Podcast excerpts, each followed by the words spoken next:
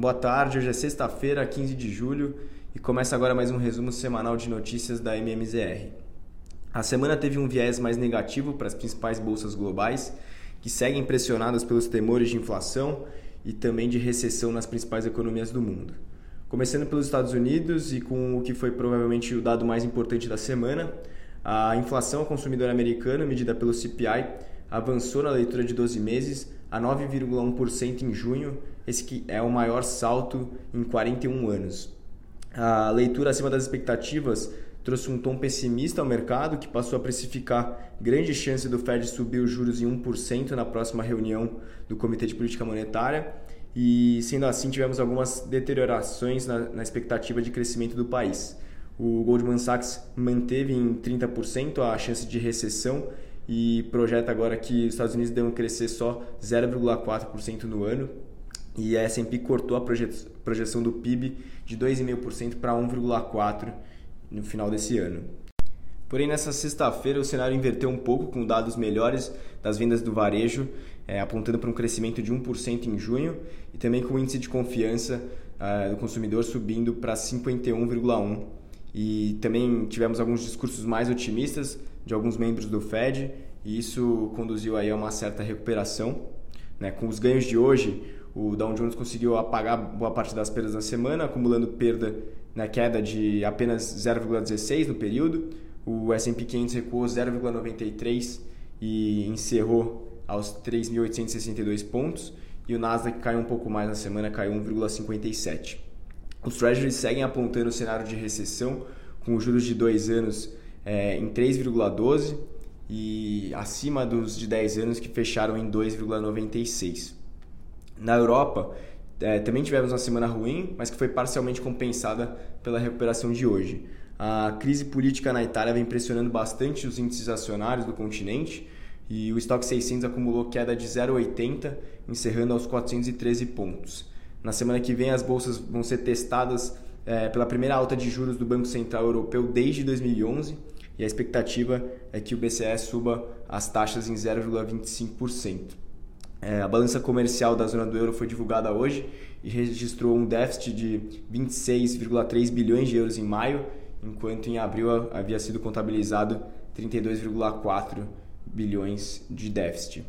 Na, agora falando de China, a semana foi marcada pela divulgação de dados importantes e o resultado teve viés bem negativo, o que inclusive acabou se refletindo na performance das bolsas emergentes como um todo.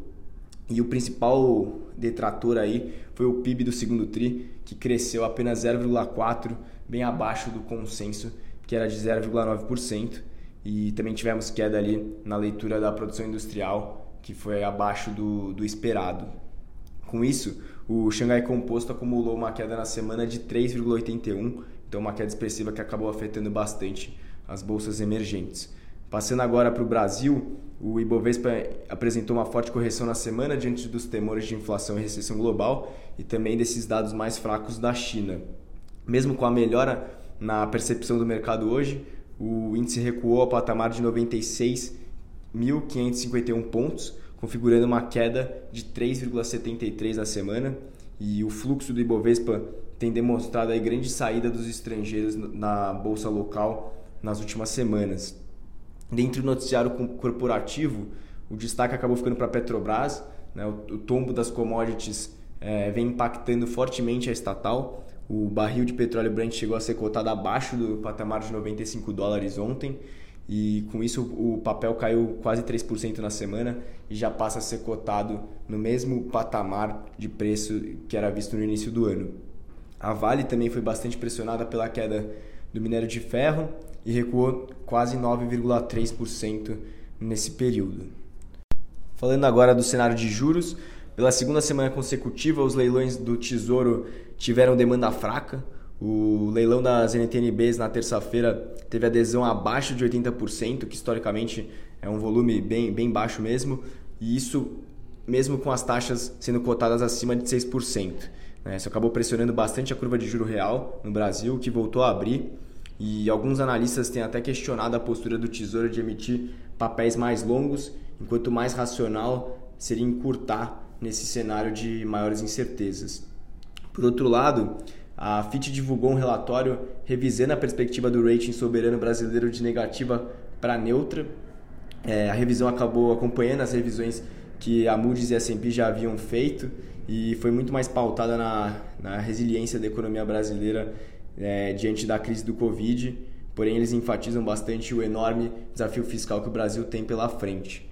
Outro destaque foi a revisão de 13,5 para 14,25 por parte do Santander né, da projeção da Selic para esse fim de ano, com mais, de, com mais dois aumentos de meio por cento percentual aí já precificado para as próximas duas reuniões do Copom. É, os DEIs futuros abriram bastante nessa semana, mais uma vez né, ficando ali acima do patamar de, de 13%. Do ponto de vista fiscal, o cenário é, se agravou ainda mais é, após a aprovação na Câmara da PEC dos benefícios. O, o pacote deve injetar aí na economia 21,2 bilhões de reais até o fim do ano e esse dinheiro que vai diretamente para o consumo das famílias. Essas medidas vêm apresentando aí um forte impacto, principalmente para a inflação do ano que vem, e isso se reflete nas curvas de juros. No Boletim Focus, a projeção para o IPCA do ano que vem já está subindo há 14 semanas e chegou aí a 5,09, então mais uma vez acima do teto da meta e aí projetando é, o terceiro ano seguido de estouro da inflação. Por fim, na parte de câmbio, apesar da queda hoje, o dólar comercial acumulou uma alta de 2,60 na semana, né, 2,6% e encerrou aí aos R$ 5,40. O, movimento é puxado aí principalmente pela, pelo fortalecimento do, do dólar pelo mundo, então o índice DXY, que mede o comportamento do dólar versus as principais divisas globais, subiu aos 108 pontos, né, o que mostra que os investidores vêm buscando proteção em, em moeda forte, sobretudo com essa leitura do CPI é, nessa quarta-feira, assustando aí os mercados. Esses foram os destaques dessa semana e um bom final de semana a todos.